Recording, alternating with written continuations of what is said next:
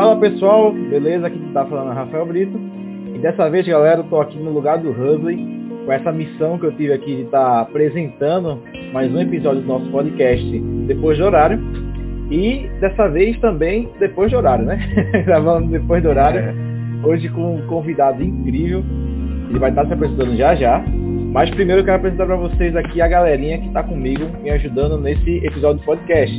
E é o César Nascimento. Se apresenta aí, César. Fala rapaziada, bem-vindos a mais um episódio aqui do nosso podcast. Eu sou desenvolvedor full stack de, na web na Philips e vamos ter um convidado muito massa hoje. Isso aí. Também o Cláudio, que vocês devem estar lembrando dele do episódio passado. É o mesmo Cláudio, aquele lá, o importante, do dicionário bom, palavra chique e tal. É ele mesmo, o Cláudio da escola, mais um code. Se apresenta aí, Cláudio. Fala pessoal, boa noite. Sempre um prazer estar presente com vocês, pô convidar aí, tô, tô sempre aí. É, espero que a gente consiga contribuir bastante aí no podcast. Que acredito que realmente, como a gente estava conversando aqui, né, o empreendedorismo é o que muda o país. Isso aí. E é, o Cláudio já tá virando de casa, hein? Já já a gente consegue puxar ele para fazer parte do elenco, ó. Quem sabe aí. Tô dentro. Fala aí. Fala aí, ó, olha. Surgindo aí, ó. Galera, esqueci até de me apresentar também, sou desenvolvedor júnior da U-Store, atualmente trabalho como full stack, é, lá na, na Store aqui de Recife, Pernambuco. E vamos agora conhecer o nosso convidado, né? O Rodrigo Paiva. Ele é cofundador, co-founder, e também, deixa eu pegar aqui meu roteirinho para não me perder, acabar falando besteira, né? Ele é co-founder e também CEO na Web Pago. É isso, Rodrigo? Se apresenta aí. Opa, tudo bom pessoal? Um prazer estar aqui com vocês. Quero agradecer o convite de toda essa galera aí de peso. É, bom, sou Rodrigo Paiva, sou empreendedor, sou professor, sou um cara que adora encontrar problema para resolver. Então, para isso, acabei que sou preguiçoso pra caramba. Então, isso necessita me tornar programador para resolver problemas e automatizar processos que eu odiava fazer duas vezes. Então, foi uma das grandes características que eu tive. Me tornei especialista em criar produtos escaláveis, é onde eu atuo hoje especialmente. Estou à frente da W2S Soluções, que é uma empresa focada em P&D, que é uma dos seus grandes cases, é o próprio WebPago. Né? Então, a WebPago nasceu dentro da W2S. Após ela crescer e começar a criar um corpo, a gente decidiu transformá-la numa empresa separada. E aí criamos uma spin-off chamada WebPago, que hoje nós já atendemos em cinco estados e a gente está começando a crescer, criando vários infoprodutos dentro dela. O cara é a máquina. O cara é professor, bola. desenvolvedor, empreendedor, sócio, CEO, meu danoso. é de tudo pouco. E ainda falou que é preguiçoso, homem. Preguiçoso destrói todinho. E eu sou o que então? Rapaz, é, é, é, uma, é, um dos dilemas que eu falo, que é o seguinte, o programador para ele dar bom, ele tem que ser preguiçoso. Porque se ele não for preguiçoso, ele vai querer fazer o mesmo código duas vezes. Entendeu? Então quando ele dá preguiçoso, ele automatiza, ele cria um. Ele vai criar um laço, ele vai criar um, um, um algoritmo que vai automatizar o processo dele, ele não vai precisar ficar fazendo duas vezes aquilo lá. Né? E aí tá aí a orientação objeto que não deixa a gente mentir sobre isso. Né? Então a orientação objeto facilitou muito a vida do programador, que era preguiçoso e odiava fazer duas vezes o mesmo exercício, duas, duas vezes o mesmo método. Então ele vai lá, orientou o negócio, criava um método que executa para ele toda vez que ele precisa, ele vai e chama ela. Né? Então foi uma das Aí. grandes características que eu vejo. Exatamente, é a, também a famosa API também, né? A galera Exatamente. já a API pronta para poder a gente só usar e não precisa reinventar a roda, né? Como dizem Exatamente. a galera. E é, e é uma das grandes características que eu vejo dos programadores eu acho que o, o, que o programador deixa a desejar às vezes é o seguinte, é ele aprender que ele não é simplesmente um cara que gera código, mas sim um cara que resolve problemas, é um cara que cria produtos e que esses produtos são vendáveis. Então, quando a maioria da galera começa a deixar de pensar em só fazer código e transformar o código em produto, é onde o programador começa a se destacar. Né? Então, é, é mais ou menos essa pegada que a gente leva aqui. Show de bola, Rodrigo. Já dando uma aula, já, já pra gente aí, já no começo, já dando aquela aula.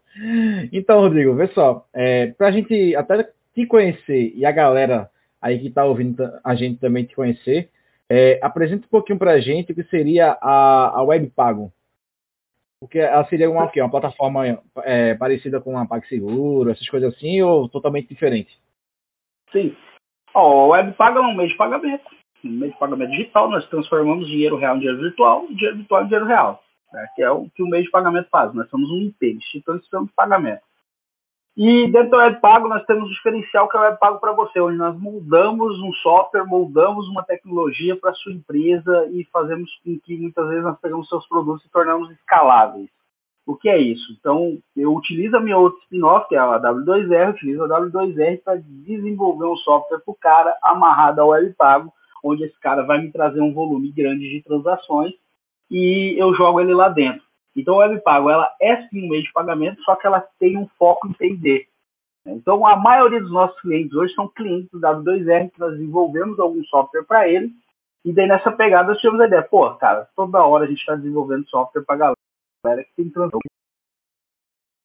pagamento, tem escambau, e nós estamos aí dando dinheiro para PagSeguro, Yugo, Mastercard, Cielo, para todas essas bandeiras que nós temos, todos esses meios de pagamento, porque a Cielo você pode utilizar diretamente com eles.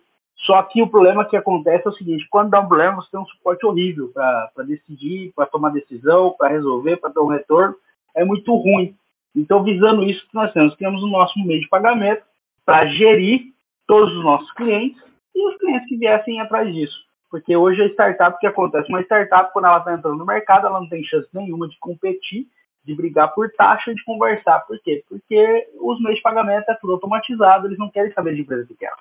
E o que nós queremos é cuidar do dinheiro do pequeno. Isso aí, com certeza. Show. É, e como foi que nasceu essa ideia do, do Web Pago? Foi justamente nisso que você está falando? Essa parte vocês já viam, a, parte, a parte da Cielo, viam a parte da PagSeguro e viu a necessidade de criar um Web Pago ou teve assim, uma história por trás? Hum, teve uma história por trás. Teve, uma, teve um tapa na cara por trás. Como, Pode contar? Como foi, posso. Como, como foi esse tapa na cara? Foi o seguinte. Eu, com a minha empresa, W2S Soluções, uma software house, assim como as outras, eu tinha a ingenuidade de achar que eu ganhava dinheiro desenvolvendo software para terceiros, né? Que é o que a gente, muitas vezes, a gente faz. Desenvolve software para terceiros, pega ali um valor X de, de transação, parcela aquilo ali em sprints, recebe o dinheiro. Ótimo, nós entregamos. E quando, de repente, do nada, eu fiz um, um software por uma universidade, onde nós pegamos uma grana legal, é, desenvolvemos em, criamos ali uns 18 sprints de entregas, desses 18 sprints dando 18 meses, cada mês um sprint. Eu sei que deu um total de uns 300 mil reais de pagamento no total que foi cobrado dessa universidade. E a universidade foi lá e foi pagando para nós certinho, ok. Quando o software chegou no 15 sprint, ele já estava utilizável, ela já estava utilizando, e ela fez um lançamento de um curso, um único curso. Era um congresso internacional. No que ela lançou esse congresso internacional, a universidade faturou 800 mil reais. A hora que ela faturou, transacionou dentro do sistema 800 mil reais, na hora eu chamei meu sócio e falei para ele, tá errado. Ele, como assim tá errado? Não tá funcionando? Eu falei, tá funcionando, velho mas está errado. Ele, cara, eu não estou entendendo o que está errado. Eu falei, bicho, nós ganhamos 300 mil reais. Os caras, num, num, evento, num, num, numa tacada, eles pagaram a plataforma. O dobro, né, no caso. É. O dobro, entendeu? Tipo, cara, Bastante e aí? Você entendeu? Eu peguei, olhei para ele e falei, cara, tá errado, esse modelo de negócio nosso tá errado, tá falido, não é assim, nós não sabemos ganhar dinheiro a gente sabe fazer software, mas a gente não sabe ganhar dinheiro. Tá errado, a gente tem que melhorar isso aí. Aí foi nessa hora, é, nós estávamos tendo problemas, fizemos seis integrações, uma foi com a Igu, outra foi com o PagSeguro, outra foi com a Wirecard, que era o antigo Moip, fizemos com a Pagarme e deixa eu ver se eu mais, ah, e o PayPal. Todos eles nós tivemos problemas. Por quê? Porque uh, uns não tinham checkout transparente os que tinham checkout transparente rodou ok.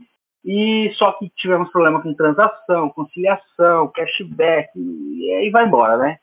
É, chargeback, desculpa, não cashback, chargeback. E aí vai embora, aquela novela de sempre de todo mês de pagamento. Quando começou, chegou um dia que o reitor da universidade me ligou, porque uma grana considerável não tinha caído na conta, nós tínhamos que entrar em contato e foi três dias de suando frio por causa desse dinheiro que estava aparecendo na conta, até que a gente conseguiu resolver.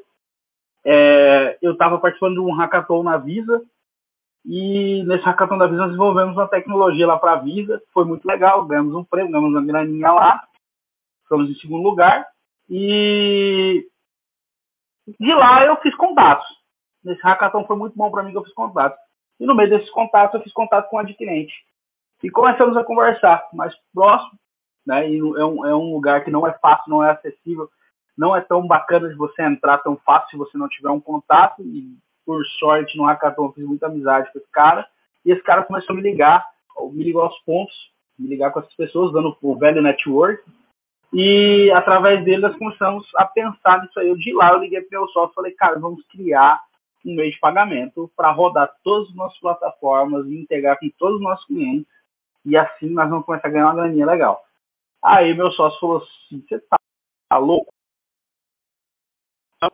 Aqui, aqui já tem que falar, tá na taxa, e é isso aí, nós vamos fazer.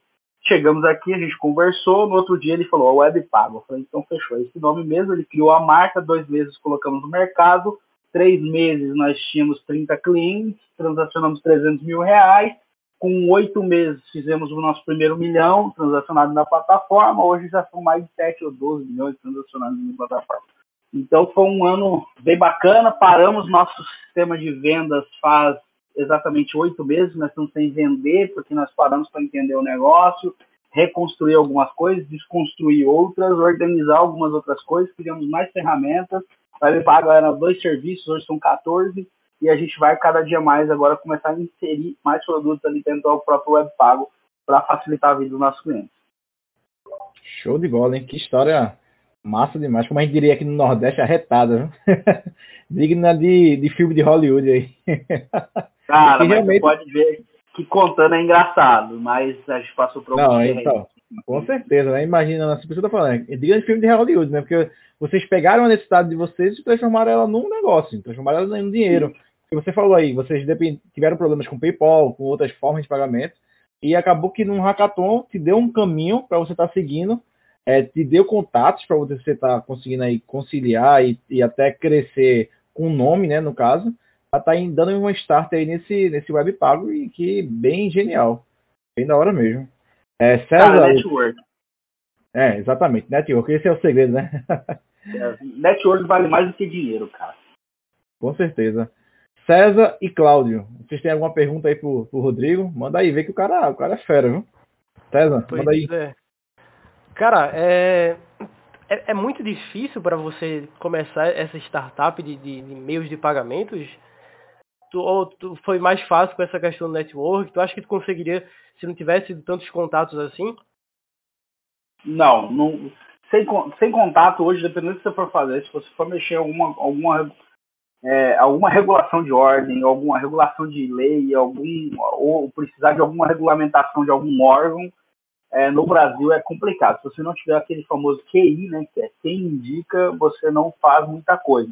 O meio de pagamento hoje está se tornando muito mais fácil. Né? Agora, hoje, no estado do momento do Brasil, tá, com o Pix agora vai ficar muito mais fácil, surgir diversos meios de pagamento. Então a gente já está vendo isso que vai acontecer no mercado. O meio de pagamento agora não vai ser mais uma coisa assim, ó, oh, meu Deus, só tem seis ou sete. Não, agora vai ser a questão de daqui a pouco a gente vai olhar, vai ter 300 ou 600 ou mais.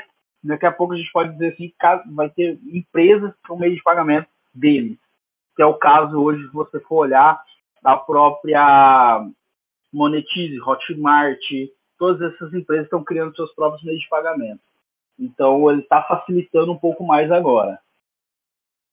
Isso. é, você bom. vê uma facilidade maior assim nessa, nessa demanda, porque assim, é, uma coisa que eu falo até por experiência própria. Eu, antes de entrar na área de desenvolvedor, me tornar como desenvolvedor, eu tinha sempre aquele velho preconceito é, em aplicativos de internet que mexem com dinheiro tanto o Nubank quanto o PicPay, os, esses pioneiros assim que chegaram primeiros como forma de pagamento né, digital. Então a gente sempre tinha muito aquele receio, né? De estar tá pegando dinheiro e jogando no, no, meio de pagamento web.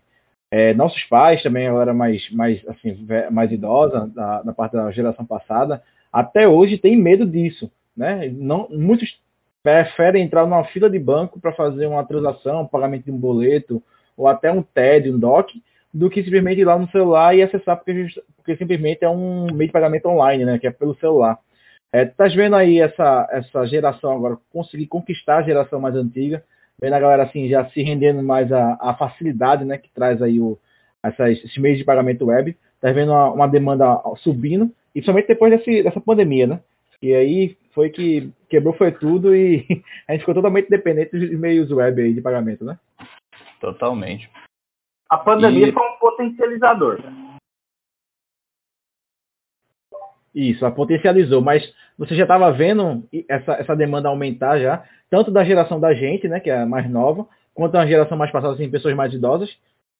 Sim, sim, sem dúvida. Já estava já tava explodindo já. Só para você ter noção, o, o, o mercado, o mercado de, de, transações hoje, se você for pegar números anteriores aqui, tipo do ano passado, por exemplo, foram mais de 1,36 trilhões de reais transacionados no Brasil em plataformas digitais. Então, uma graninha é, considerável. É o meu dinheiro considerável aí, né? aí, Cláudio. Aí, é... Rodrigo, vou me apresentar melhor. Tenho uma pergunta para ti quanto a isso. Eu acho muito interessante essa questão de é, criar sistemas de pagamento, porque é uma responsabilidade muito grande, né, cara? Tá lidando com grana, igual você falou aí a questão aí do dinheiro do reitor, que não cair e tal. Eu, particularmente, eu teria surtado os três dias, você falou que soa frio. Eu estaria, sei lá, ficando doido já nesse meio tempo. Mas assim, deixa eu me apresentar primeiro. Eu tenho um negócio, tenho um negócio que ele é baseado em internet das coisas, inteligência artificial, eu desenvolvo soluções para a indústria e eu patentei esses produtos. Né? Eu estou atualmente na minha quinta patente. Hoje, inclusive, está meu terceiro software registrado no Instituto Nacional da Propriedade Industrial. E o core do negócio é justamente esse. Eu patentei os produtos, tem aquela, aquele registro intelectual e eu aplico essas soluções dentro da indústria de forma a reduzir os erros humanos dentro dela e, consequentemente, aumentando o faturamento da organização. Né? E, e é o seguinte, eu também, antes de chegar nesse ponto, eu antes disso eu criei um outro negócio que se chama Tour Plus, que ele é um app, é um aplicativo que ele une os moradores locais das cidades com turistas interessados da demanda doméstica internacional. E quando eu estava desenvolvendo o app, eu tive uma certa dificuldade em relação à API de, de pagamento, implementar. Eu estava até um pouco receoso, porque eu nunca tinha trabalhado com isso para esperar uma larga escala, né, projetar uma larga escala. E eu ficava é, ligeiramente receoso quanto a isso. E eu fiquei pensando, poxa, imagina criar um sistema de pagamento para isso, como que deve ser, como será as, as responsabilidades, o que será que o pessoal pensa, o que, que passa pela cabeça, qual, qual o nível, assim, sabe? Eu não sei se está querendo entender, não sei se você entendeu o que, que eu estou querendo dizer, mas, assim, é, a pergunta que eu tenho é o seguinte: quando você resolveu criar o, a Web Pago, junto com a equipe e tudo mais, o que que, o que que você sentia no início, assim, na hora de fazer? Tinha um receio, tinha um medo? Ou você não teve tanto receio nesse sentido? Cara, eu sou, eu sou o cara da execução, bicho. eu sou mais aquele cara que sempre executa, como diz. É, eu prefiro pedir perdão do que permissão. Então eu vou, sempre executo e começo a fazer. Então, tipo, não foi receio, foi questão de que existia necessidade e eu precisava disso. Eu já estava cansado de cada hora fazer integração com um meio de pagamento dos meus clientes. Então hoje nós temos diversos softwares que nós colocamos no mercado. Então, cada vez era uma, é, é, era uma documentação nova que nós precisávamos ler. Então, através disso, falei, cara, vou concentrar tudo num lugar só e vou fazer tudo uma vez só. Não vou ficar refazendo isso aí. Então, dentro da nossa plataforma, nós temos diversos plugins que nós fizemos para nós mesmos. Nós vamos lá só, só instalamos dentro da plataforma dos nossos clientes e já começa a funcionar, a gente não precisa fazer mais nada. Então, para nós foi muito mais resolver um problema interno do que começar a escalar para clientes. E, de repente, a gente começou a escalar para os clientes. Sem intenção nenhuma. Então, foi meio que automático. Quando uma a gente viu o negócio grande, uma coisa levou a outra, a gente foi e foi assim. E a gente tem muito disso aqui na empresa, que quando a gente vê, a gente está criando produtos para resolver nossos próprios problemas, e aí a gente começa a escalar o negócio. Um, um, modelo bem legal é até o meu perfil. O meu perfil, se você acessar ele, meu perfil.me, ele é o account nosso, tá? que, é, que seria, né? É a mesma coisa que o Google, a Microsoft, é, a, eles têm, o que você faz? Vai entrar na, em qualquer serviço da Microsoft, você tem um Hotmail. No Google, qualquer que você vai entrar, você loga pelo Gmail. Então, o que nós fizemos? Pô, a gente está desenvolvendo muito serviço, muito serviço, a gente tem que começar a fazer esse serviço conversar. Então a gente começou a desenvolver uma comédia de produtos. Hoje, dentro da WebPago, quando você acessa, você já tem acesso a quase todas as plataformas lá dentro. Então já está liberado, era para estar tá seis lá dentro, a gente tirou duas, porque a gente não identificou que não estava legal, a gente tirou. Mas hoje, se você logar, você vai logar, vai logar pelo meu perfil, o meu perfil vai te direcionar para dentro do WebPago. Esse meu perfil, nós lançamos ele assim, foi um negócio que eu tinha uma dor, que é, eu dou muita palestra pelo Sebrae, por, outros, por qualquer órgão me chama, tá? É, e aí, que toda vez esses caras me mandam, pô, manda para mim sua mini manda para mim minha sua foto, manda para mim sua conta bancária, manda para mim todas as informações que é informação pública, né? Aí eu ficava fazendo, eu fui lá e fiz um sitezinho horrível, porque eu sou desenvolvedor, não entendo de cor, eu não sei combinar cor, não é um negócio para mim, não tenho essa sensibilidade. Eu desenvolvi um site feio, cara, mas era muito feio, mas tinha todas essas informações. E aí, meu sócio começou a. Ele...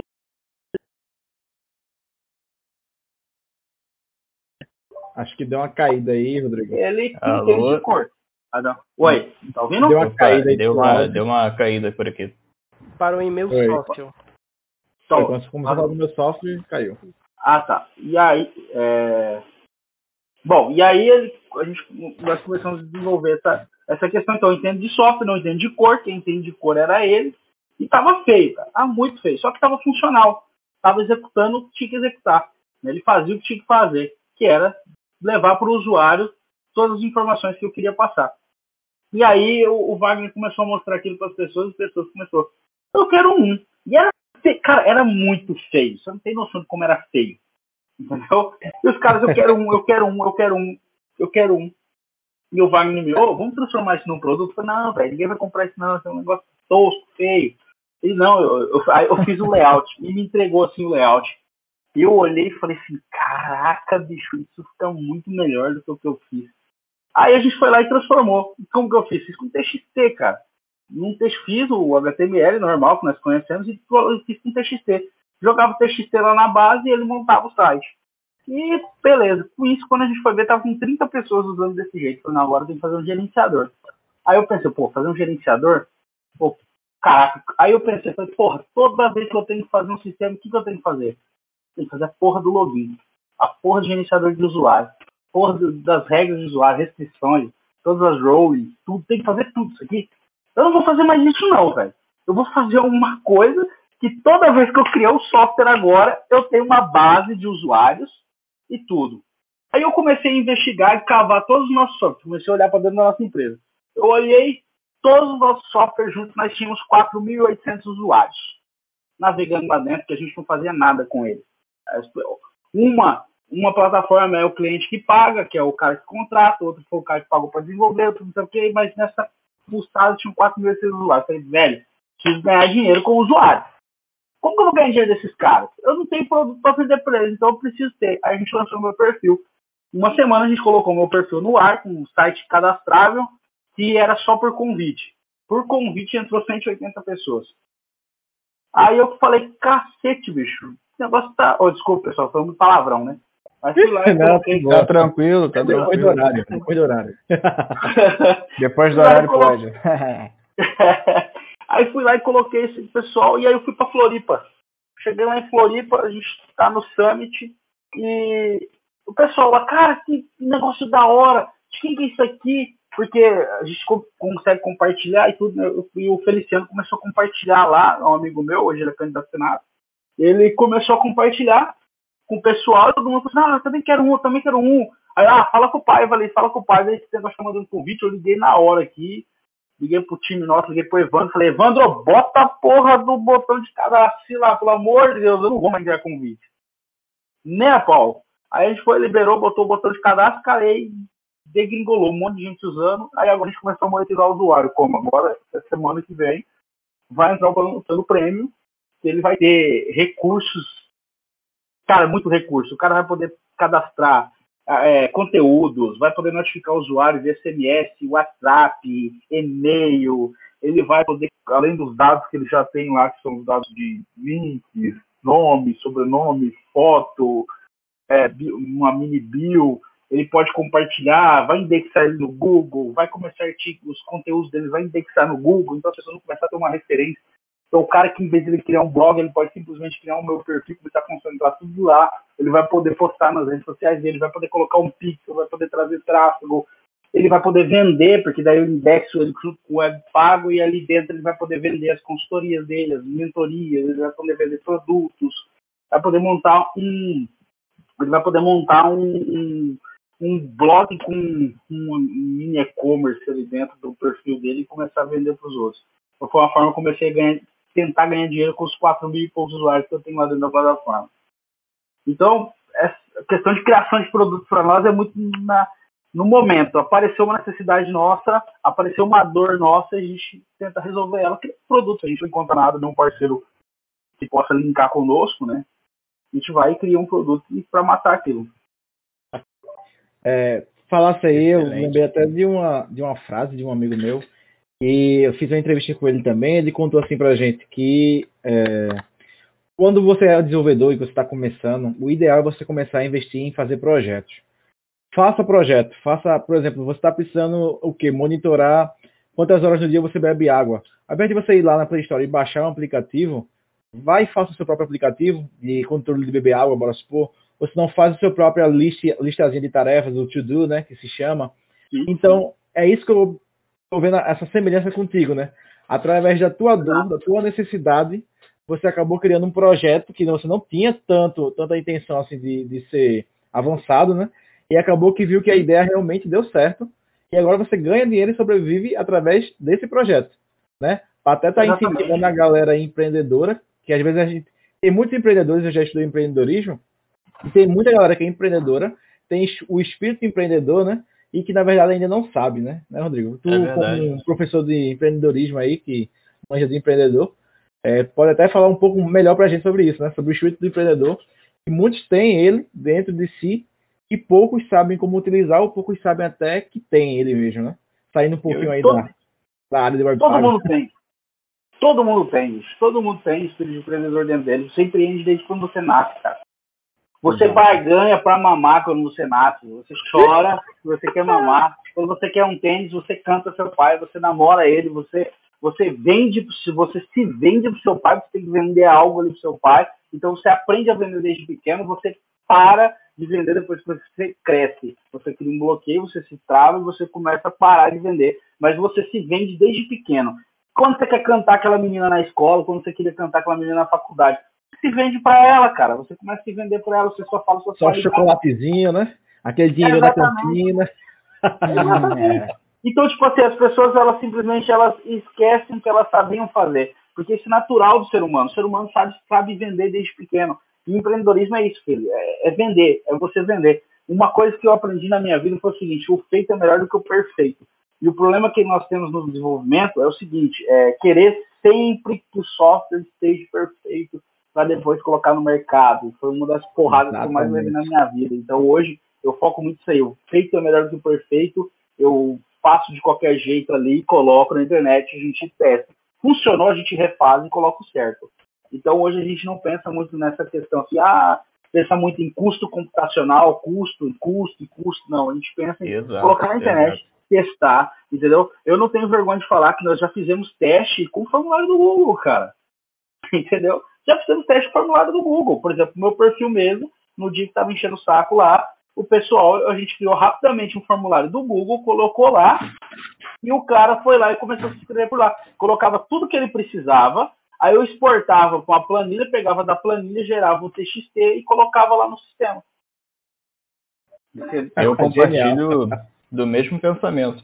É, tanto na parte do, de todo mundo ser empreendedor, né? Tem, eu não sei quem é que fala que só existe uma profissão no mundo, que é vendas e, sei lá, todas as outras. Flávio Augusto. Assim. Isso, é. Flávio Augusto. Só existe vendas. E, de certa forma, é verdade. Você precisa se vender o tempo inteiro. Eu concordo também com o que o, o, o Rafa estava falando, que é, às vezes a gente até acaba esquecendo. E eu sou um desses casos. Eu, desde sempre, olhando assim um pouco do, da minha história, eu sempre também fui envolvido com isso e nunca percebi. Isso só foi se aflorar há pouco tempo atrás. Inclusive, é, esse negócio que eu estou agora, a River Data, ela nasceu de um TCC meu. Eu não tinha a menor pretensão de fazer um negócio. Isso nasceu na quarentena, inclusive, que eu estava desenvolvendo um sistema para controle de estoque e, no fim das contas, acabou que eu fiz um Smart Glass. Fiz um óculos inteligente que ele é capaz de fazer a leitura só dando um toque do lado dele, assim, para o gestor de estoque ou para o pessoal do chão de fábrica. Isso impacta diretamente no faturamento da organização, porque você está trabalhando com uma informação a mais e com um custo baixo. Eu consegui projetar isso usando um custo baixo, usando microcontrolador com Wi-Fi. E, assim, é, você falou uma coisa muito certa feito é melhor do que perfeito. Eu aprendi isso com o pessoal da incubação da Fundação Telefônica Vivo, da Aliança Empreendedora. Porque quando eu fui fazer o protótipo desse óculos, ao invés de, pô, não, tem que ter um troço aqui, pá, que vai, etc. Não, cara, eu peguei um óculos, uma armação velha que eu tinha. eu peguei, sabe esses galões de gasolina, esse plástico? Eu precisava desse tipo de plástico. Aí eu cortei né, nas dimensões que eu desenhei e fiz, um, fiz uma capa né, para aquilo, fiz uma embalagem. E coloquei todas as peças que eu precisava, o microcontrolador, a bateria, tudo. Eu fiz isso tudo na mão mesmo. Eu testei na protoboard antes e fiz na mão. E pintei tudo, a armação já era preta, pintei com preto, fechei, botei o botão de ligar para fora, foi. Coloquei para funcionar já. Eu tenho uma empresa que é uma das nossas stakeholders, testei lá, é, entreguei pro rapaz, ele me olhou até meio estranho, tipo, que isso, que, que, que, que isso aqui que você tá me, me mostrando agora? Poxa, é, achou, olhou meio estranho, assim, que, que cara doido. E eu fui anotando os resultados, ainda estou nessa, é, na verdade o produto ele já está quase no ponto, né, que a gente vai testando, ele vai ficando refinado. E a patente saiu recentemente também desse produto. E é muito isso que ele fala, feito é melhor que perfeito. A gente é educado desde sempre a, a fazer tudo da melhor forma, e tem que estudar, estudar, estudar, estudar, estudar muito, para depois você entregar e fazer o seu melhor resultado, e se você errar, o erro é ruim. A gente sempre aprende que o erro é ruim, né, cara? Só que, na verdade, o erro é uma das melhores coisas que a gente pode tirar de aprendizado, que a gente pode fazer com que melhore o nosso ser, melhore o nosso negócio. E quando você coloca na cabeça que realmente feito é melhor do que perfeito, cara, é, sem sombra de dúvidas, você vai crescer muito como pessoa, como profissional, independente se você seja empreendedor ou não, porque no fim das contas, o melhor professor sempre será os erros. Exatamente. Exatamente. Eu quero ser assim quando crescer, viu? Quero deixar aqui todo mundo registrado, eu quero ser assim quando eu crescer. Esse cara é, é o cara mesmo. Que isso, é, exatamente isso. Tava, exatamente isso, porque... Exatamente isso, porque é exatamente isso. Na, na startup, cara, a gente tem uma fala que é o seguinte: erre, erre rápido para errar de novo. E a hora que você começar a acertar, você vai ter uma gama tão grande de experiência, porque tudo que você errou, cara, é uma aprendizado de vida. Então, as pessoas elas são doutrinadas a, a, a aprender que errar é errado. Exatamente. Porque quando, quando a criança ela, ela comete um erro, o pai corrige, o pai briga, só que ele não orienta. Em vez de ele orientar, ó, oh, você fez isso, ó, oh, você fez isso, tá errado.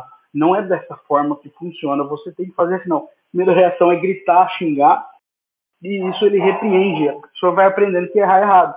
Só Sim. que errar é bom, né? É nos erros você aprende. Cara, na, na minha trajetória aqui para chegar nisso aqui, a gente errou muito, cara. A gente perdeu cliente grande, a gente vacilou com um cliente muito grande, entendeu? E é umas coisas que faz parte para te moldar como empreendedor. Não Com só como empreendedor, mas como desenvolvedor e como pessoa também. Né? Principalmente. Né? Porque, como o Claudio falou, o melhor professor da vida é os erros. A gente aprende com os erros. Então, quando a gente vê que aquilo deu errado, a gente não vai fazer a mesma coisa, né? Ou a gente Exato. vai procurar uma maneira de corrigir aquilo, fazer algo melhor do que aquilo.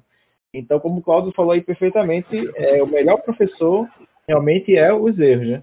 E só para poder fechar essa, essa parte aqui, é, uma coisa também que eu observei muito, e que até um amigo meu também falou, o mesmo amigo, né, falou, é que muitas vezes os desenvolvedores ficam com medo de desenvolver, desenvolver um projeto por pensar, ah, esse projeto não vai ser digno de um projeto da Google, né? Não vai ser um Facebook é. da vida, não vai ser um Instagram da vida, não vou desenvolver. Quando na verdade a gente pode começar pequeno. Isso traz até para a galera que é empreendedora. Comece pequeno, né? Quantas pessoas, a McDonald's é um exemplo, o McDonald's era o quê? Era uma, uma lojinha de, que vendia hambúrguer na frente lá, lá da, da, rua, lá nos Estados Unidos, né?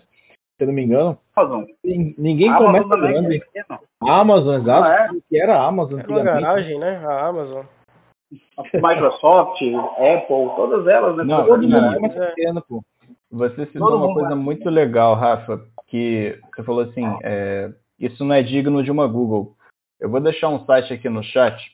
O nome do site ele se chama killsbygoogle.com. Aqui ele mostra todas as coisas que a Google já fez até hoje e que deram errado. E já está em 205 o contador. Ela errou, né? Então, assim, às vezes a gente pensa que fica só. É só pra gente aqui, né? Tipo, ah, não, vou fazer isso aqui não, porque vai dar errado. Empresa grande não faz isso. O quê? Empresa grande faz e muito, só que, óbvio, não vai pra mídia. Mas tem uns sites aqui que eles puxam. Ela e a gente consegue perceber que erro. É, ninguém, tá, ninguém tá blindado do erro. Somos Todos são né? sujeitos para errar. E quanto mais a gente erra, mais a gente aprende. A Google é um exemplo. Errou pra caramba e agora tá aí. É o que é. Sabe? Exatamente. A galera aí que estiver ouvindo a gente, não estiver entendendo, isso é um site que o, o Claudio passou. É o, é o. Como é que fala isso? As em inglês? By Google. Também. Pronto. By Google. Isso aí, é como se fosse um cemitério, né? Uma lista é, completa de mortos pela Google, que a Google matou um cemitério de tudo que deu errado pela, na, da Google. E eles têm um site, eu não sabia disso, cara. E esse Claudio é o cara mesmo, um mestre, trazendo aí pra gente conhecimento, né? Agregando ao nosso, nosso podcast. Então vamos lá, continuando aqui. César, tem alguma pergunta aí para fazer pro, pro Rodrigo? Tenho sim, cara. É, puxando nessa ideia de projetos, qual que é o segredo, então, qual que é o conselho de você conseguir destacar os seus projetos pequenos no meio de um mundo que tem tantas soluções que já foram criadas, tantas coisas iguais, tantas coisas parecidas? Como é que tu faz? Qual que é o teu segredo? Ou teus passos Primeira que tu consegue? Primeira coisa é executar. Não tem como. Tem que executar. Tem que tirar ele do papel. Porque enquanto ele está no papel, ele não vale nada. Né? Ele é só uma ideia, ele, é, ele não vale nada. Segunda coisa, colocar uma boa proposta de valor no seu negócio. Porque tudo que tem proposta de valor vende. Né? Um exemplo disso é quem tem Android gosta do Android. Quem tem o iPhone gosta do iPhone. Se você for botar os dois celulares em, em vista de hardware, é a mesma coisa. Se você for colocar os dois em vista de software, é basicamente a mesma coisa. Só que um custa dois mil reais, o outro custa sete, oito e onze. E as pessoas compram. Por que, que elas compram? Porque a proposta de valor que ele entrega de status, de ser um cara diferenciado é muito maior. Então, se o seu produto não tiver uma proposta de valor, ele não entregar valor para os seus clientes, você não resolver um problema para ele, dificilmente vai destacar. Outra coisa, um momento que as pessoas têm, é, uma, um problema que as pessoas têm é o seguinte, ah, já existe, eu não vou fazer porque já existe. Cacete, velho, faz essa porra, executa, volta no mercado e testa com os clientes. Quem tem que falar se não quer é os clientes. Não é seu pai, não é sua mãe, não é seu vizinho, não é ninguém. É quem paga os boletos. São os clientes. Então você soca lá, coloca lá, executa esse negócio e entrega para os clientes. Se os clientes não demonstraram interesse, você mata a ideia, cara. Não pega amor nela, não. Mata ela. Assim como um relacionamento, quando não dá certo, não termina ele. Mata a empresa, começa outra, vai embora. A vida é feita de fracasso. Entendeu? Eu duvido o empreendedor que está lá no topo, ele falar que a, a, aquela empresa que levou ele até o topo foi a única. Eu duvido. Concordo. Hum, é como muitos, muitos falam, né? É, o negócio do o segredo do empreendedor é você arriscar, né? Ou não, você tem que arriscar. Se você não Com sair do, do, da sua caixa, né? Aquele pensamento da caixa, se você não sair da caixa, você só é mais um. Aí você não é um empreendedor, Exatamente. você é mais um. Você passa a ser um empreendedor quando você começa a pensar fora da caixa. Quando você começa realmente a arriscar coisas novas, projetos novos, e que consegue ter aquela cativada ao cliente, né? E querendo ou não, quem move Exatamente. a gente é o cliente. É o cliente. Quem paga as contas, que é, é igual eu falo. É, você viver de propósito, você ter um propósito legal na sua empresa, você ter aquele propósito lindo, né, com cunho social, é, é legal, é válido, é tal. Só que assim, propósito não paga boleto. E, e, todo, e todo mundo precisa comer, pagar servidor, pagar. E o boleto chega, né? Todo o boleto chega. É, ele não quer saber se você tem dinheiro ou não tem. Você gastou, você tem que pagar. Então, Inclusive na pandemia propósito... chegou. É, piorou, né? Piorou, parece que o boleto verteu. Eu adoro a palavra boleto, não sei porquê, mas é, boleto não é ruim, não. Eu, eu, eu aprendi a gostar de boleto, entendeu? Mas, principalmente quando eu que emito. Você começa a gostar porque você está recebendo boleto, né, filho? Está pagando ainda. É, mas assim, cara, é aquela questão. Eu gosto de falar que na jornada do empreendedor ele tem um, ele tem um momento montanha-russa. E o montanha-russa é o, é, o, é, o, é o momento dele mais perturbador e mais desafiador. Por quê? Porque é aquele momento assim, cara, você acorda de manhã cedo, você está numa explosão de ânimo, você chega na empresa e bom dia, bom dia, bom dia, bom dia, e aí pessoal, vamos embora, vamos fazer isso, vamos fazer aquilo. Tive uma ideia ontem à noite, porque o empreendedor vive tendo ideias, isso é ótimo, ele chega, sonha, tem ideia, chega na empresa empolgado. E aí quando ele vai para o campo de batalha, que ele vai tentar vender aquilo, vai tentar colocar, ele começa a receber não, não, não, não, não, não, não. Ele é bombardeado de não, porque na vida do empreendedor a palavra que ele mais tem que se acostumar é com não. O não ele tem de fato, o sim é consequência, o sim acontece, entendeu? Então ele vai não, não, não. Quando chega à noite, velho, esse cara tá arrebentado, ele tá lá embaixo porque ele foi pisoteado o dia inteiro, ele tá desanimado. E ele vai dormir e vai seguir o loop novamente, vai chegar no outro dia empolgado.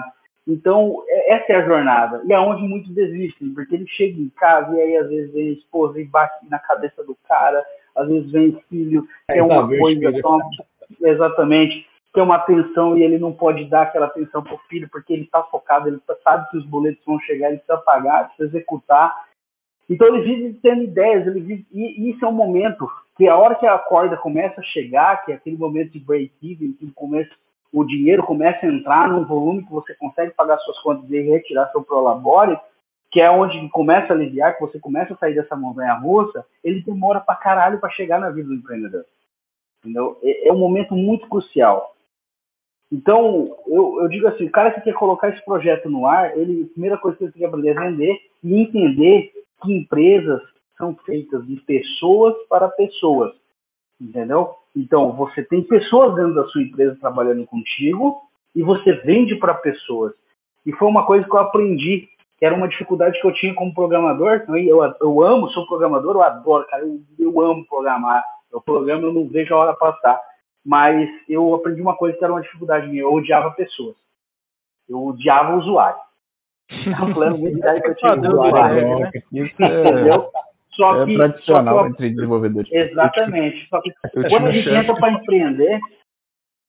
Eu tinha um chefe que falava que o usuário veio para matar, roubar e destruir, cara. Vê se pode. é, é, é, ah, não. É, é, é nessa linha. é nessa linha. E aí, qual que era a pegada? Eu, eu cara, para mim, eu pensava o seguinte, velho. Eu pensava que existia dois tipos de pessoas. Era aquelas que entendiam tecnologia, que eram os caras mais foda do mundo, e os que não entendiam nada, que pra mim era tudo burro. E aí, quando a minha chave virou, que eu falei assim, não, peraí, eu burro sou eu, porque as pessoas estão ganhando dinheiro. Eu sei fazer produto, sei fazer um monte de coisa, mas eu não consigo vender essa porra, velho. Eu não consigo fazer nada, eu não consigo. O que tá de errado? O que tá errado? Eu comecei a ver eu tinha que aprender a gostar de pessoas, porque pessoas compram de pessoas. Então eu comecei a aprender que eu tinha que fazer network, eu tinha que conhecer gente, eu tinha que parar de conhecer só programadores, entendeu? Parar, parar de viver na minha rodinha de amigos. Porque foi aí que eu descobri uma coisa, você é a média das cinco pessoas que você convive. Então se você quer ser um empreendedor forte, você tem que andar no meio dos caras que estão empreendendo em alto nível. Se você quer, como agora, um exemplo massa que eu tenho agora é o seguinte, por exemplo, eu queria andar de bike, comecei a andar de bike, eu acordo 3h50 da manhã para andar de bike, tá? Eu acordo 3h50 da manhã, eu andava sozinho andava sozinho, cara, meu rendimento era horrível, eu tava querendo parar. Eu comecei a andar eu falei, não, porra, peraí, pra empreender eu ando com os caras que empreendem, eu tô andando com gavião pra ser gavião. Entendeu? Agora, porra, na bike eu tô andando sozinho, tá errado. Então, o que que é os caras foda? Eu comecei a procurar na cidade quem que os caras foda. E comecei a andar com esses caras. Faz dois meses que eu tô andando, eu tô andando a 38 km por hora. Porque é, eu tô andando com os caras que são foda. Eu tô andando com os caras que andam a 44 porque eles são bons. E o que, que acontece? Quando você está no meio das pessoas que vivem a mesma energia que você e quer crescer do mesmo nível que você, você começa a aprender como que funciona a cabeça das pessoas. Porque se você quer ser bom, você tem que andar com quem é bom, porque você, você tem que aprender. Você não pode ser o melhor da sua roda. Se você é o melhor do lugar onde você está, se move, cara, vai para outro lugar. Porque ali você não vai crescer mais. Se você é aquele cara que todo mundo está batendo suas costas, falando que você é pobre, que você é bom, sai dali e vai buscar outra turma. Por quê? Não seja o melhor da roda. Você tem que ser o pior da roda. Se você for o pior da roda, você está no lugar certo, vai ser um lugar que você vai aprender o tempo todo. Que ideia genial, cara. Ô, Rodrigo, é, eu sei que você tem um você que você gosta de acelerar ideias, né? As pessoas conseguem chegar até você, você é um cara bastante acessível com produtos e você dá toda aquela mentoria, toda aquela parte de fazer aquela ideia decolar. Eu acho até que aqui vai sair negócio, porque a gente tem o Cláudio ali que tem seis projetos aí patenteados, e a gente tem o Rodrigo aqui que é especialista em acelerar ideias. Como é que funciona esse processo? Tem um produto, eu quero que você lance ele, eu quero uma mentoria sua. Como é que funciona esse processo? Tá. A mentoria hoje, a maioria delas, 99,9,9%, mas eu não cobro. Eu não cobro, né? A gente senta, eu, eu ajudo as pessoas, que é um que é uma forma de eu retribuir para a sociedade. Eu sempre tive muito com isso. A gente tem alguns projetos sociais que tem estoque e um deles, para mim, é esse, que é ajudar a sociedade, porque a única coisa para mudar a sociedade é o empreendedorismo. É a única forma que eu acredito. Não é, não é só a educação, não é isso. O que vai mudar é o empreendedorismo. Porque são empreendedores, porque a partir da hora que a pessoa começa a, mudar, a empreender, ela muda de mindset. Então, como funciona esse processo? Nós, eu dou mentorias, ajudo as empresas, e outros processos nós levamos as empresas lá para dentro da empresa e nós aceleramos elas sendo com tecnologia, sendo com mentoria, sendo com, com marketing, o que nós tivermos ao nosso alcance para acelerar essas empresas. Um exemplo que eu posso dar é um site que se chamava Donas de Negócio, que é de uma pessoa. Ele é de uma pessoa, agora ele vai se chamar Comprando Delas. A mulher ela desenvolveu o e-commerce sozinha. Ela, ela não é desenvolvedora, ela é psicóloga. Caraca. Ela desenvolveu em WordPress tá? Ela olhou o YouTube, ela pediu ajuda para um amigo chamado Matheus, que é Dev Júnior, e ele, perdido mais do que ela, os dois juntos se juntaram e fizeram um e-commerce. E esse e-commerce não era para vender nada dela, entendeu? E por quê? Porque ela enxergou na pandemia, ela, ela como é psicóloga, ela enxergou na pandemia uma solução que ela poderia agregar um shopping para empreendedoras da comunidade dela que se viram desesperadas que não conseguiam vender seus produtos porque elas não podiam sair de casa. Então ela desenvolveu esse e-commerce chamado Donas de Negócio, onde as empresas tinham shoppings lá dentro para vender seus produtos. E ela cobrava uma mensalidade dessa galera. E aí, nessa brincadeira, ela botou 44 lojas lá dentro. Tá? Ela botou 44 lojas lá dentro e aí ela se desesperou, porque o negócio cresceu e ela não estava dando conta, o site caía, saía do ar, virava, virou o Zé Telo, que vocês sabem. E aí que começa os problemas da tecnologia. Fazer e colocar no mercado é muito fácil, mas quando o negócio começa a crescer, se você não tem um suporte rápido de TI, o negócio começa a degringolar. Né? Então ela começou a ter um volume grande de transações, e aí como que é o repasse? Ela fechou com um meio de pagamento, só que o meio de pagamento não tem split de, não tem split de pagamento. Então, todas as transações que eram feitas, ela tirava um relatório e ela fazia umas, as tags manuais para todos os empreendedores.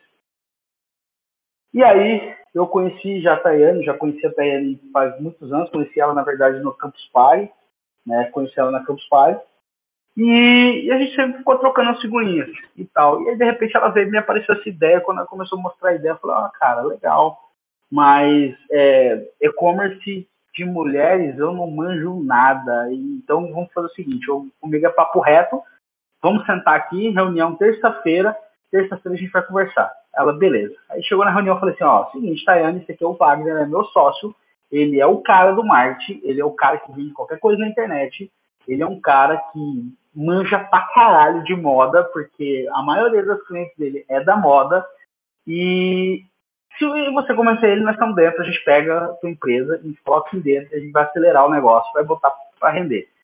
Aí ela pegou, sentou, acertou com o Wagner, o Wagner gostou, achou muito legal, que é uma que é cunho social e tal, a gente achou bacana, e começamos a desenvolver a nova plataforma dela. No caso dela, ela precisava de tecnologia. E a gente começou a desenvolver a nova plataforma, fez integração web pago. É, hoje ela ainda está no WordPress, nós faz isso tem duas, três semanas que a gente fechou com ela. Ela está no WordPress ainda, mas já, tem, já são 70 lojas e 13 comunidades na fila de espera para entrar agora. O negócio cresceu demais, ela não está tendo como e a gente começou a sanar isso. A gente tirou uma landing page, começar a captar gente, começar a jogar. Mas resumindo, ela estava faturando dois mil reais, agora tem uma capacidade que ela vai chegar até o mês que vem, que é quando a gente vai lançar a plataforma nova, mas em três meses ela deve estar faturando seus 400 mil reais. Nossa. Caramba, muito bom, muito bom. Muito bom. Só que, a gente, só que a gente transformou o modelo dela, né? Ela tinha um modelo de negócio, nós reviramos eles agora. Agora o modelo de negócio dela passa a trazer mais ganho para ela, passou a trazer ganho para a comunidade, porque assim como nós temos nossos, nossas comunidades de desenvolvedores, elas têm as comunidades de mulheres empreendedoras, né? Então a gente desenvolveu um modelo de negócio onde a comunidade ganha, a plataforma ganha e as empreendedoras ganham. Como que elas ganham? Nós temos a plataforma, as comunidades vendem a nossa plataforma para as empreendedoras locais da sua cidade, e as empreendedoras vendem seus produtos, utilizam todas as nossas tecnologias, desde o meio de pagamento ao nosso e-commerce, e a comunidade ganha um cashback, que é a adesão e mais uma porcentagem da mensalidade durante X meses, que é acordado conforme cada comunidade. Que da hora, Rodrigo. Eu vi que uma vez eu te perguntei, é, foi até que eu tinha uma ideia, eu queria acelerar ela. Você me falou uma série de, de, de requisitos que essa ideia precisava ter para que você começasse ali a, a tratar ele tem que ter um MVP funcional. É, ele tem que ter um MVP funcional. Você tem que provar para a gente que você, que você domina o assunto. Como assim um MVP funcional? Cara, um Google Forms. Mim que está ganhando dinheiro com Google Forms. Mas por quê? Porque todo mundo sabe que qualquer coisa que você automatizar na internet, aí você pode tirar uma grana.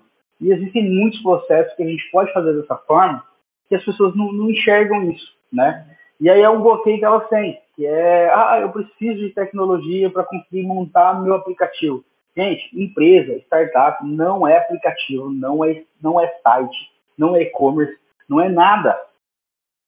Ela é um processo tecnologia ela vem para retirar gargalos. A partir da hora que você gargalou ali, o seu processo está enroscado, não está andando, você não está dando mais conta do negócio, você coloca tecnologia e ajusta o processo, você acelera o processo. Então, por que a gente cobra o MVP funcional, a pessoa precisa entender isso, ela precisa entender isso. Por exemplo, dias atrás nós rodamos uma oficina de produtos na faculdade. Essa oficina eu rodo de graça em todas as universidades, o pessoal me chama, eu vou lá e eu rodo ela. Cara, nós tínhamos 12 equipes, nós saímos com 9 MVP feitos. E não tinha nenhum programador na equipe. É, isso é bacana que prova que você não precisa nem ser um desenvolvedor top, aquele que sabe tudo, e nem ser um desenvolvedor em si, né? Que é o exemplo aí da dessa dona de, de negócio, né? Você precisa ter isso. ideia e força de vontade. Que é o que mais conta, cara. É, na vida do empreendedor é a força de vontade que mais conta. Não é dinheiro, não é nada, é força de vontade. Exatamente. Rodrigo... E resiliência também. E resiliência. Aí com os nãos e tudo, né? Bravo. Nunca desistir, né? com certeza. Rodrigo, é, o nosso ouvinte que estiver ali ouvindo aí nesse momento, quiser entrar em contato com você, como é que ele faz? Deixa aí pra gente meu, aí como é que ele consegue falar meu contigo. Perfil, pra... Isso. Meu perfil.me barra paiva meu perfil.me barra paiva, não é isso? Isso. Plataforma da LinkedIn você possui também, Instagram. Sim. Tudo Rodrigo arroba J Paiva. Arroba é. Rodrigo J Paiva, não é isso? Isso, sei. Quem Tudo quer ficar rico na pandemia, ó, procura o Paiva. Se tiver uma ideia boa. para acelerar as ideias. É, Rodrigo, já pra gente. Opa. Tá... Opa, fala aí. Wesley, só para finalizar, eu sei que o Cloud trabalha só com, com automatização. Será que não, Basicamente. rola uma, uma, parceria aí, não, entre o, Eita, aí, ó. o Cloud, ó? Rodada de. Network aí que é, acho que esse é um networking de bom valor, cara. Acho que é um networking de bom valor, porque a gente está falando aí praticamente a mesma língua. Nesse sentido aí, de automatização e tudo. E não só automatizar, eu busco sempre também proteger intelectualmente as ideias. É, faço todo esse processo. Eu aprendi a patentear, porque é, aprendi isso na faculdade, na verdade. Eu ainda trabalho como pesquisador, né? Mas eu aprendi todo esse processo na faculdade trago isso para os negócios. Né? Eu acredito muito importante você proteger suas ideias, até como parte do patrimônio também. Né? Você ter domínio sobre aquilo ali é bem, acaba sendo bem rentável. Então, acho válido esse network é isso. Paiva também acha válido, estamos aí. Certeza, todo network é válido, cara. Todo Olha network aí. é válido. Não, Galera, já pra gente... Uma, uma das coisas que eu falo é o seguinte, nessa vida, velho, é a única pessoa que é um pra nada, que é um cara que não serve pra nada, que é um pra nada, é um feto que está na barriga da mãe dele. Eu tenho até um vídeo no meu Instagram que está falando exatamente sobre isso. A única pessoa que é um pra nada, que não serve pra nada, é um feto que está na barriga da mãe dele. Porque ele tá lá, ele só gira, ele só rola, ele não faz nada, entendeu? Nem vomitar, ele não faz nada. Ele só fica lá na barriga, imerso. A partir da hora que ele sai dali de dentro, ele começa a fazer coisas surpreendentes. Quanto menos você espera, o cara, ele fala, ele grita, ele ri, ele pisca, ele faz uma gracinha. Então, a partir da hora que você saiu dali, você só começa a fazer coisas extraordinárias. Por que quando você cresce, você para? Exatamente. É, Rodrigo, só para a gente finalizar, assim, minha parte, pelo menos, vai ser minha última pergunta. Aí eu vou passar a vez aí para cada um fazer sua última pergunta também, para a gente estar tá finalizando nosso podcast.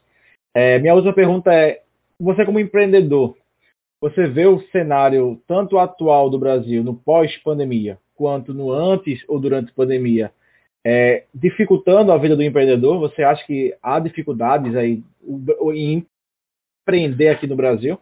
A Cara, pergunta clássica, né? é, eu, assim, dificuldade no Brasil sempre vai haver. Não tem como. Se você for esperar para você fazer tudo legalzinho, tudo, tudo, exatamente como manda o manual, é, você nunca vai começar é um dos problemas que eu sempre vejo o pessoal demorando para começar, que é o seguinte. Ou um exemplo bem legal. Eu tinha uma, uma, uma menina que a gente estava mentorando, que ela tinha uma puta de uma ideia, ela ganhou um evento com essa ideia, tá? E ela tem 12 anos. E aí, cara, essa menina é, tinha mais três, quatro sócios que eles participaram do evento, foi lá que eles criaram essa startup. E aí um dia ele chega lá, e eu sou muito direto, e eu sei, às vezes eu tenho até que cuidar do jeito que eu falo. Né? Eu cheguei e falei assim, por que vocês não começaram a fazer essa merda? O negócio vocês faturaram lá no evento, vocês ganharam o prêmio, por que vocês não começaram? Ah, porque a gente conversou com o advogado, o advogado falou pra gente, a gente tinha que abrir uma Eireli, e aí até agora a gente está correndo ah. atrás para abrir essa Eireli. Eu falei assim, quem falou para vocês? Ou vocês não têm que falar com, com contador, vocês não têm que falar com advogado, vocês falam com ninguém. Vocês têm que falar com o empreendedor que está vivendo isso aí no dia a dia. Porque que sabe o que o empreendedor vai falar para vocês? Todo mundo, não, o que? Eu falei assim, se abre um meio no nome de alguém, faz um contrato de gaveta e começa essa bosta. É 50 reais, cacete. Por que você não começou ainda? É 50 reais. Vocês podiam ter entrado. Então, a burocracia é, é isso aí. É o cara abrir a cabeça dele. Para que, que eu vou abrir uma Eireli se eu podia abrir um MEI, fazer um contrato de gaveta com os outros e começar a empresa. Eu nem sei se a empresa vai dar certo, para que, que eu vou abrir uma Eireli, gente. Eu vou ter que fechar ela daqui 90 dias. Exatamente. Então, entendeu? Tipo, existe uma burocracia. Não vou, não, vou, não vou falar que não existe no Brasil uma burocracia, que é, não é difícil, porque é difícil. Tá? Empreender no Brasil é difícil, mas você tem como contornar, contornando dessa forma. Eu não estou infringindo a lei, eu estou contornando a lei. Eu estou agindo dentro da lei, mas contornando ela. Né? Igual uma outra que eu estava mentorando lá do sul, lá de Canoas, ela falando assim, ah, mas eu preciso tirar um registro da Anvisa e preciso não sei o quê. Caraca. Quem diz pra você que precisa do registro da Anvisa, menina? Começa a vender trem, vende na sua cidade, vende no, no, seu estado. Você não vai escalar, você não vai botar um negócio 12, você não vai dar conta, porque ela vende equipamento. Cara, ela, ela desenvolveu um equipamento para é, controlar a dor de quem tem fibromialgia. Cara, é desumano o negócio, cara. A mãe dela tem, é, é tudo estudo de caso que ela fez com a mãe dela, ela conseguiu resolver o problema da mãe dela. É é, ela tem um cunho social, ela, cara, tem tudo para vender. Só que ela tava travada esperando a Anvisa liberar. Cara, eu falei, menino, isso vai demorar 10 anos aí, ó. Você vai ter que conhecer um cara lá de dentro para fazer essa liberação para você. Vende estranho. O dia que a Anvisa, eu falei assim, ó, aprende a pedir perdão, mas nunca pede permissão. O dia que eles virem bater na sua porta, você fala assim, ah, desculpa, eu não sabia. Dá uma de inocente. Dá uma de um sem braço. Mas executa. Porque o dia que você vender 10, 15, 30, 40, eu aposto que vai vir um cara aqui e vai falar assim, menina, que ideia massa. Vou botar um dinheiro nisso aí. O que está acontecendo? Ela precisa do registro da Anvisa e esse cara vai ter contato para ir na Anvisa e liberar o seu registro. Não espere isso não. Aí a menina deu, deu a louca, começou, semana que vem vai ter o MVP já dela rodando. Muito bacana. Isso aí. Na hora demais. Então, galera, vocês têm mais alguma pergunta aí para fazer pro Rodrigo, César, Cláudio, Hansley, que chegou aí também, né? Cara. Cheguei atrasado aqui. Aí chegou. Eu tenho minha última pergunta aqui, é que se tu pudesse voltar pro teu início de carreira, qual conselho tu daria para tu mesmo? Aprenderia a gostar de pessoas muito antes. Isso aí. O programador tá aí no seu quarto sozinho, ó. Oi? Você que é a pessoa que está escutando a gente, né? Programador, não gosta de gente, ó. Aprenda Sim. a gostar de pessoas. Ó. Aprenda a entender o usuário, cara. Não, não, não adianta. É, não dá para fugir Com dele. Certeza. O dinheiro tá lá. Exatamente. É ele que vai dar o dinheiro do boleto. Exatamente. Exatamente. Cláudio, manda aí tua pergunta, Cláudio, para finalizar. Com certeza. Alguma... Eu quero pai, seu, seu antes de eu fazer... É antes de eu fazer minha pergunta, só notificar que mandei já a conexão para você no LinkedIn, entendeu? E aquelas coisas, quando puder, só dar o aceite. Mas, vamos lá. pro LinkedIn, a gente... pra galera te adicionar também. Meu LinkedIn é linkedin.com.br C2 Cláudio. Ou só pesquisar Cláudio Júnior. Provavelmente é a, único, a única foto que você vai ver de um cara com a faixa vermelha na cabeça fazendo hang loose. É, no, no LinkedIn a gente não vê muito esse tipo de coisa, sei, mas isso é proposital. Então, é, só isso. Cláudio Júnior, um cara com faixa vermelha na cabeça dando hang loose. sou eu. Ou arroba C2Cláudio. Mas, meu caro Paiva, a gente da tecnologia, a gente tem um costume de pensar muito no futuro, isso sendo empreendedor ou não. Isso acho que já, é já é natureza do profissional de tecnologia.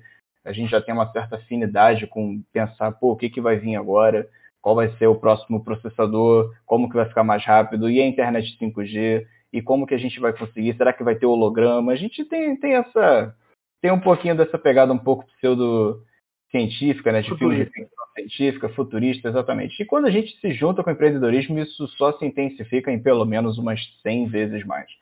Então, é, por vezes, eu vejo muitos profissionais, incluso eu, não sei se você compartilha da mesma ideia, a gente às vezes acaba ficando é, pensando bastante no futuro, pensando como vai ser o futuro, o que, que vai ser o futuro da empresa, que tecnologia a empresa vai usar, se vai ter capacidade de usar, se o que vier no futuro vai ser o suficiente para a gente, se não vai, enfim. Ou a gente acaba vivendo no futuro sem perceber. Isso como profissionais de tecnologia, com o adendo de serem empreendedores. Aí minha pergunta para você é o seguinte: um, isso acontece com você de viver no futuro? Se sim, como que você se sente quanto a isso quando se dá conta de que é, você está mais lá na frente do que no presente?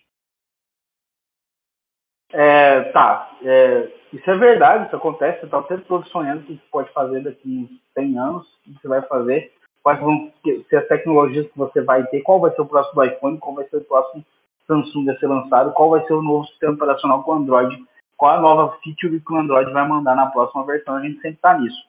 Só que aí tem um problema que é o seguinte, que eu sempre pego, a gente sonha, desce, só que eu puxo a cordinha e falo o seguinte, faz o que você tem agora. Porque não adianta. Ah, sonhar é legal, a gente sempre está buscando, a gente sempre tem, mas a gente tem que fazer o agora, a gente tem que executar o que a gente tem agora. Não importa se daqui cinco anos nós vamos chegar na tecnologia que a gente precisa para executar. Eu não consigo fazer ela agora, então vamos executar o que tem agora. É muito manual massa, é hands-on, né? Fazer e executar o que tem agora. Viajar, sonhar, esse cara, o empreendedor é o cara que mais faz isso, não é só o programador, não. O empreendedor é o cara que mais viaja no mundo. O, o só pra noção, o empreendedor muitas vezes ele está gastando já os 100 mil que ele nem faturou. Entendeu? Ele já está lá na frente também gastando esse dinheiro. Só que é aquele negócio, não adianta, a gente tem que viver o agora. O que eu posso fazer agora com o que eu tenho, com o recurso que eu tenho, que é muito MVP, que é uma das coisas que eu mais bato em todo mundo. Por que, você não fez seu MVP? Por que você não colocou no mercado? Você não botou o primeiro cliente? Né? Ah, porque eu ainda não tenho. Quem disse que você não tem? Vamos buscar aí, vamos ver se na internet você não acha. Porque se você for naquele GitHub ali, filho, você encontra muita coisa que você achava que ia aparecer só daqui uns 5, 6 anos. Tem pronto no GitHub, né? A galera pesquisando um API para o WhatsApp, você vai no GitHub você acha um monte funcional em Python para manipular o WhatsApp, enviar mensagem. Mas ninguém vai lá buscar. Exatamente. Excelente. É, são as dúvidas, Cláudio. Vou dizer que a pergunta do Cláudio é uma pergunta já intelectual, é outro nível, né? Ele Não, deixa a tudo... Paiva aí falou, falou bem. Cláudio, bola. Você sabia que a NASA tem uma escola, na verdade não é a NASA, na verdade não é a NASA, mas é na, lá dentro do espaço da NASA, tem uma escola, que é a Singularity, que ela faz exatamente isso, ela reúne 28, 26 pessoas do mundo todo, leva para lá e ficam oito meses discutindo quais vão ser as novas tecnologias, como vai ser isso, como vai ser daqui de tantos anos, como elas discutem o futuro. Entendeu? Então isso é plausível, cara, não é errado. Discutir o futuro, discutir como vai ser, isso é ótimo, porque uma hora de repente você dá uma acertada, você está anos luz na frente das pessoas. Quem aqui nunca pensou, eu estou à frente do meu tempo? Isso aconteceu muito, isso aconteceu com Steve Jobs, isso aconteceu com vários caras. Entendeu? Isso acontece muito. Pensar no futuro, programar o futuro, buscar o futuro não é errado. Só que a gente tem que executar. Porque o que bota dinheiro no bolso é execução. E você tem que executar o que você tem agora. Exatamente, sair da zona de conforto, né? Inclusive o Bill Gates ele é um ouvinte aqui do podcast, né? Quando ele escutar, ele vai ser abrilhantado aí com essa. Rapaz, se ele estiver escutando, eu vou falar assim, Bill, ó, você é o cara, você é o cara, então escuta isso aí, você é o cara, e eu conheço três caras só que ganharam dinheiro com PowerPoint. Essa vai ficar gravada. O primeiro foi você, cara. Você que criou. O segundo foi o Eike Batista, né? E o terceiro foi meu amigo Jonathan. Meu amigo Jonathan, ele criou o Delivery, Delivery Farm e ele vendeu por 600 mil reais em, em PowerPoint, porque ele não tinha Nossa. porra nenhuma. Genial. Rosley, quer dar aí sua última pergunta? Opa, na verdade não é nenhuma pergunta, é mais agradecer é, aos anfitriões fixos, né? O, o, Rafa, o César, por ter conduzido aí essa, essa entrevista, esse podcast. O Cláudio também, né? ele falou que vai querer ficar fixo com a gente isso. O Cláudio parou aí, falou que ia fazer parte do time. Opa! Você seja bem-vindo então, Cláudio. é, e com o nosso anfitrião assim, de, de, honra, que é o Cláudio, né, que veio a brilhantar aí o, o assunto, né, com todo o seu conhecimento, né, que é que ele ainda fez questão de entrevistar o Rodrigo, né? Ele, como é pesquisador da Marinha, ele mexe muito com empreendedorismo e ele fez questão, não, preciso ir lá conversar com o Rodrigo, porque ele é um cara de negócio e ele vai acabar abrindo a minha mente aí para algum ponto ou até mesmo fazer uma network. E também eu queria agradecer o Rodrigo, né? Que aceitou, se dispôs aí, vai ter que pedalar amanhã, né? Quatro, quatro e meia que você vai. Eu acordo 3h50, 4h20 eu tô no trecho. Deus me livre. no meu Instagram que tá lá. Hoje, e hoje estourou meu pneu. Isso aí, ó. E a gente grava depois do horário, né? Imagina, o cara vai acordar com sono por conta de distribuir esse conteúdo. Ah, então, amanhã, é, amanhã pode ter certeza que eu vou acordar mais tarde. Ah, ah não vai rolar, não. Senão eu vou estar morto todo dia. Então, galera, entre em contato com o Rodrigo, diz sua ideia para ele. Bora alavancar ela, cara. A gente está precisando de empreendedorismo no Brasil. E tá com dúvida aí de para como patentear a sua ideia? Chama o Cláudio. Tu tem duas pessoas fortes aí para te ajudar. É, e é só isso mesmo, é agradecer a todo mundo aí pelo, pela presença. E é isso aí. E, Rafa, você como tá como condutor hoje, eu gostaria que você pedisse aquela frase de impacto, tanto do Cláudio ou do Rodrigo também, se ele quiser. a gente sabe que o Cláudio tem alguma ali já preparada para falar. com certeza ele vai ser o último. Impacto, por favor, deixa aí pro, pro pessoal. Só queria fazer vai... um pedido pro Rafa. Com certeza, mais do que atendido, que você, é, você é o chefe, aqui eu só bato o continente para você, digo sim senhor. é, Cláudio, Cláudio, como de costume, né? Vai, vai virar costume, ele que vai finalizar o nosso podcast com a frase dele de efeito, que vai deixar todo mundo aí arrepiado, como sempre. Mas antes, Rodrigo, quero primeiro eu é, parabenizar você pela, pelas suas ideias, pelo seu projeto do, do Web Pago, né? Algo justamente incrível, sensacional sua história. E te agradecer também por ter topado participar aqui com a gente essa hora aí de conversa que foi muito produtiva, tanto para mim quanto para todo mundo aqui vai somar na vida da gente, com certeza. Ideias surgiram, é, amizades vão surgir aí também, network aumentada, né? E a gente só quer te agradecer realmente pela essa disponibilidade de tempo e somente de conhecimento, né, que você passou para a gente. E agradecer também ao César, ao Cláudio também pela ajuda que deram para mim aí nessa essa primeira, nesse primeiro podcast aí que eu tive que assumir, mas o Hustley já chegou aí para me ajudar. então, galera, que tá agradecendo aí. César se despede e logo após Rodrigo, deixa uma frase aí para a gente legal, um, uma conclusão boa. E por fim, o Cláudio vai estar tá aí finalizando o nosso podcast com o pensamento do dia dele, né? O pensamento da semana. Show de bola. isso aí, isso aí. Isso aí. Vai lá, César.